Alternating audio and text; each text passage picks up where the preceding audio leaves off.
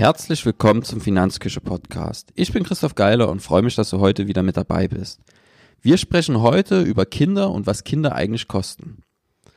Bevor wir aber starten, noch eine kurze Ankündigung und zwar findet am 13.06. das Finanzküche Webinar Ist nachhaltiges Investieren mit ETFs und Fonds möglich? Startzeit 18 Uhr. Im Kern schauen wir uns an, ob nachhaltige Fonds und ETFs ihrem Anspruch nach Nachhaltigkeit überhaupt gerecht werden. Wir besprechen aber noch andere Themen, das verlinke ich dir einfach in den Show Notes. Und ganz wichtig, wenn du den Gutscheincode grüner Planet eingibst, Schreibweise verlinke ich dir auch in den Show Notes, dann bekommst du auf den Webinarpreis 40% Rabatt. Ich würde sagen, wir starten jetzt einfach mit dem heutigen Podcast-Thema. Welche Kosten sind mit Kindern verbunden? Ich werde dir heute meine subjektive Sichtweise wiedergeben. Gibt schon andere Finanzblogs, die sich schriftlich mit dem Thema beschäftigt haben. Und hier war die Grundaussage, Kinder sind gar nicht so teuer.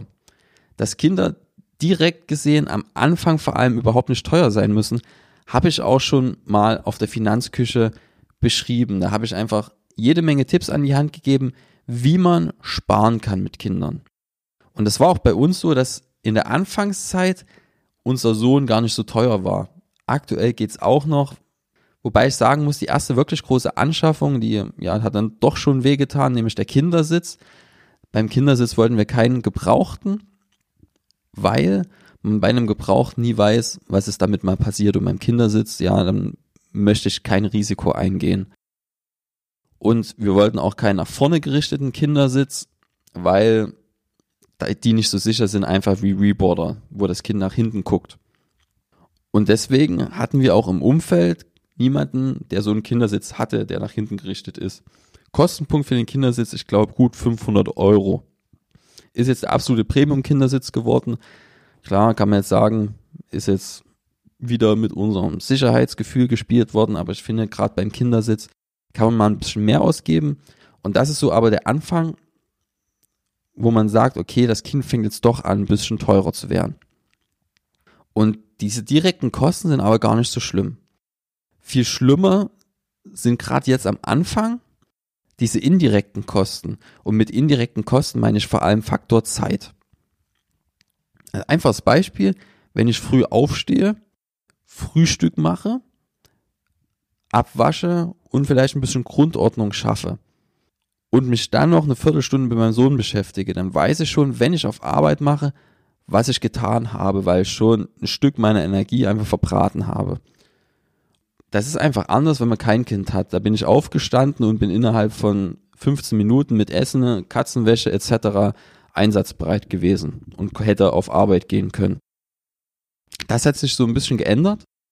Und wenn man nach Hause kommt, heißt es auch nicht, dass man jetzt Feierabend hat, weil dann wartet zu Hause die Partnerin, die den ganzen Tag auf den Kleinen aufgepasst hat und verständlicherweise K.O. ist und darauf wartet, dass jemand den Kleinen, ich sage jetzt mal, übernimmt. Und wenn man natürlich von Arbeit kommt und selber groggy ist, ist das auch nochmal ein hartes Brot, das man dort ja zu kauen hat. Und dann ist es so, dass ein Kind nicht immer Punkt 19 oder 20 Uhr schlafen geht. Gestern war unser kleiner Mann, ja, ich glaube, um 10 eingeschlafen. Da ist natürlich die Abendplanung auch hinüber. Und man muss sich, ja, keine Ahnung, ganz anders organisieren. Also, dass man abends einfach einplant, okay, ich schaffe jetzt noch das, das, das oder kann jetzt noch den Schreibkram abarbeiten oder das für die Arbeit machen oder fürs Studium. Das kann man sich einfach nicht so fix einplanen, weil man nie weiß, wann der kleine Mann denn dann tatsächlich sagt, okay, der Tag war jetzt wirklich schön, ich will zwar nicht, dass es zu Ende geht, aber ich bin so müde, ich penne jetzt trotzdem irgendwann einfach weg. Das kann man halt nie sagen, der schläft, wann er will und die auf Knopfdruck auszuschalten, das geht halt einfach nicht. Und das sind meine indirekten Kosten mit Faktor Zeit. Viel schlimmer sind aber die indirekten Kosten im Punkto Zeit für meine Partnerin.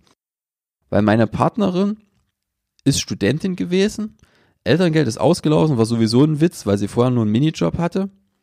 Und jetzt quasi immer noch studiert, obwohl sie, wenn sie kein Kind bekommen hätte, wäre sie jetzt fertig und hätte jetzt halt ein volles Akademikergehalt von keine Ahnung.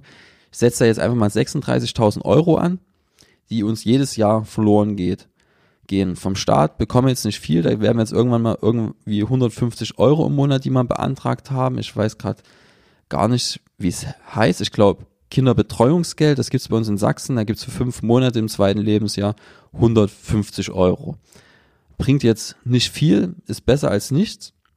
Und wenn man das gegen die 36.000 Euro brutto, die uns verloren gehen, jedes Jahr setzt, ja, dann, keine Ahnung, kann man es auch vernachlässigen.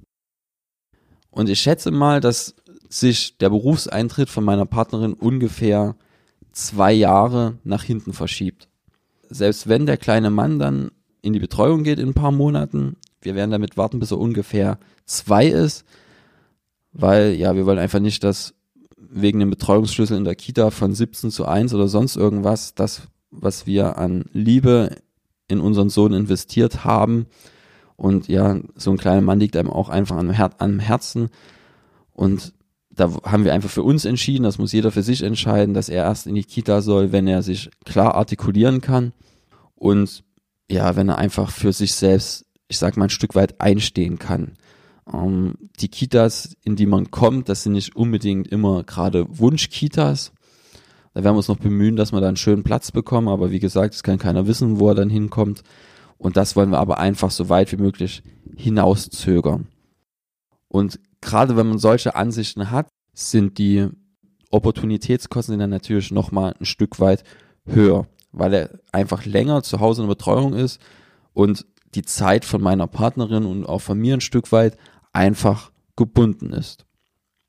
Und wenn man es ganz konsequent zu Ende denkt, müssen wir jetzt als Opportunitätskosten nicht dieses Einstiegsgehalt nehmen von meiner Partnerin, sondern ihr theoretisch letztes Gehalt, weil dieses letzte Gehalt wird sie ja nie bekommen.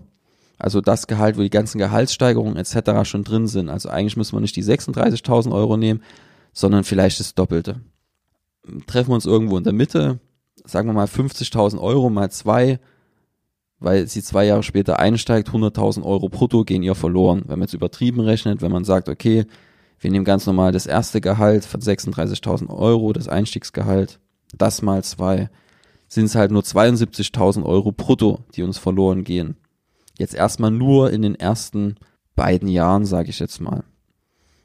Weil was wir an Elterngeld bekommen haben etc., wie gesagt, das kann man alles unter Ulk verbuchen, weil bei uns nicht dieser Standardfall vorlag oder ich weiß nicht, ob es aus meiner verzerrten Wahrnehmung Standardfall ist, weil es in meinem Umfeld oft so war oder ist, zwei Akademiker oder zwei gut bezahlte Jobs und dann Kind, ein Jahr Elterngeld ab in die Kita und dann wieder volles Gehalt. Ist bei uns halt nicht so. Wir hatten kaum Elterngeld, nach einem Jahr Elterngeld zu Ende, dann nichts mehr.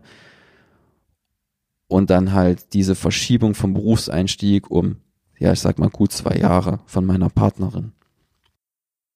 Und das tut schon richtig, richtig weh und dann muss man sich ganz schön strecken, dass man das alles irgendwie finanziert bekommt. Und was ich auch im Umfeld sehe, dass ein Kind nicht unbedingt billiger wird, je älter es wird. Also habe jetzt auch den Fall, ähm, Kind geht halt dann in eine Privatschule etc. oder sonst irgendwo hin. Da kann man schon mal, je nachdem, ob es jetzt eine Grundschule ist, ob es eine höhere Schule ist, kann man locker 3000 Euro im Monat loswerden. Jetzt geht nicht jedes Kind auf die Privatschule, aber sowas kann halt kommen. Dann kannst du halt sagen, okay, 3000 Euro im Monat, tschüss. Und das bezahlt man aber auch irgendwo gerne, weil so ein Kind liegt einem ja, also nichts liegt einem mehr am Herzen als das eigene Kind. Wenn man irgendwie fürs eigene Kind was machen kann, dann macht man das auch. Ja, dort kann man einfach nicht, also so wirklich am eigenen Kind sparen, das funktioniert nicht. Und das ist auch was, was ich gemerkt habe. Als Alleinstehender funktioniert es noch sehr gut, dass du sagst, ich habe meine Kosten absolut im Griff ich kann einfach sagen, okay, den Punkt streiche ich, den Punkt streiche ich, zur Not gibt's einen Monat lang Reis. Hätte ich überhaupt kein Problem mit einem Monat lang Reis zu essen. Wäre irgendwann vielleicht ein bisschen langweilig, aber ich würde satt werden. Wenn du ein Kind hast, funktioniert das nicht, dann gibt's halt jeden Tag Obst. Dann gibt's dann noch einen Salat, dann gibt's dann noch Fleisch und keine Ahnung. Hauptsache der Kleine ernährt sich ausgewogen, etc. Dann geht der in die Krabbelgruppe, das kostet auch nochmal Geld. Und dann kannst du nicht einfach sagen, ich streiche das, das funktioniert halt nicht. Bei sich selber sparen funktioniert 1a. Ja, bei Dritten sparen, äh, das, keine Ahnung, das funktioniert halt nicht. Und das ist auch ein Punkt, wo ich mir sage, okay, wenn hier von finanzieller Freiheit oder sonst irgendwas geschrieben wird, alles gut und schön. Wenn Kinder da sind, verschiebt sich das meistens. Da verschieben sich auch die Prioritäten und dann werden auch keine Sparquoten von 80, 90 Prozent, wie es manche betreiben, ist dann einfach nicht mehr realistisch. Gerade wenn es wie in unserer Situation ist, dass dann einer eine Zeit lang Alleinverdiener ist. Und dann gibt es natürlich nicht diese Extremfälle, Privatschule oder sonst irgendwas, aber da reicht das schon, wenn es in Sportverein geht oder sonst irgendwo hin. Du musst das die ganze Zeit fahren, zu irgendeinem Spiel fahren etc. Hast du Spritkosten. Und was wir auch nicht kommen sehen haben, da bin ich ganz ehrlich, die Nebenkosten steigen. Wir haben einfach mal 400 Euro, sage ich jetzt mal Pi mal Daumen, mehr Nebenkosten im Jahr gehabt, weil der Kleine, der mag es gerne warm, wo er klein war und der wird halt mehr geheizt das sind halt wirklich so Kosten, die habe nicht mehr ich auf dem Schirm gehabt. Und da guckt man dann nicht schlecht, wie die Nebenkostenabrechnung kommt, ja, und die einfach mal lächerlich hoch ist. Und das sind halt so Kosten, die sieht man nicht. Und in der Podcast-Folge geht es mir wirklich darum, so ein bisschen den Fokus auf den Faktor Zeit zu setzen, weil ich ganz oft, ganz oft das Gefühl hatte, wenn ich Beiträge gelesen habe zu dem Thema, dass da vor allem der Fokus wirklich auf diese direkten Kosten gelegt wurde, so wie ich es zum Beispiel auch in dem Beitrag gemacht habe, wo ich auf die, ich glaube, 16 Punkte eingegangen bin, wie ich bei unserem Kind gespart habe im ersten Jahr. Also ganz einfaches Beispiel, Jahreskarte für den Zoo statt jedes Mal einzeln ins Zoo zu gehen. Oder Tragetuch statt Kinderwagen. Das sind halt so einfache Punkte, wo man sparen kann. Und das ist aber, das sind alles Peanuts im Vergleich mit dem Zeitverlust oder mit den Ausbildungskosten etc., die später auf einen zukommen. Und darüber muss man sich halt einfach bewusst sein, wenn es dann losgeht. Wobei ich hier nochmal ganz klar sagen will, ein Kind sollte nie eine Geldentscheidung sein. Wenn man ein Kind bekommt, dann sollte man das im Idealfall vom ganzen Herzen wollen und ja, es sollte nicht am Geld scheitern. Irgendwie geht's immer. Und wenn halt, ja, verhungern tut ja keiner, letzter Ausweg ist halt Sozialhilfe oder was weiß ich was. Und aber wenn man ein Kind will und die passende Partnerin dazu hat, dann funktioniert das immer irgendwie, egal zu welchem Zeitpunkt man ja das Kind bekommt. Passen tut's nie. Es ist aber, ehrlich gesagt, anstrengender, als ich es erwartet habe. Aber gleichzeitig ist es auch schöner, als ich erwartet habe. Ist ein bisschen paradox, aber es ist halt so. Und ich würde es auch nicht wieder rückgängig machen. Aber insgesamt, das ist Fazit meiner Episode, so ein Kind ist verdammt teuer. Und das nicht weil es direkt so ein Schweinegeld kostet, sondern weil wir halt so viel Zeit verlieren und weil meine Partnerin halt aktuell nicht arbeiten gehen kann. Mich würde interessieren, was du für Erfahrungen gemacht hast mit deinem Kind, was dich dein Kind kostet und ja, schreib's mir einfach in die Kommentare, wenn es dann in der Finanzküche erschienen ist, der Podcast. Wir sehen uns beim nächsten Mal. Bis dahin. Tschüss.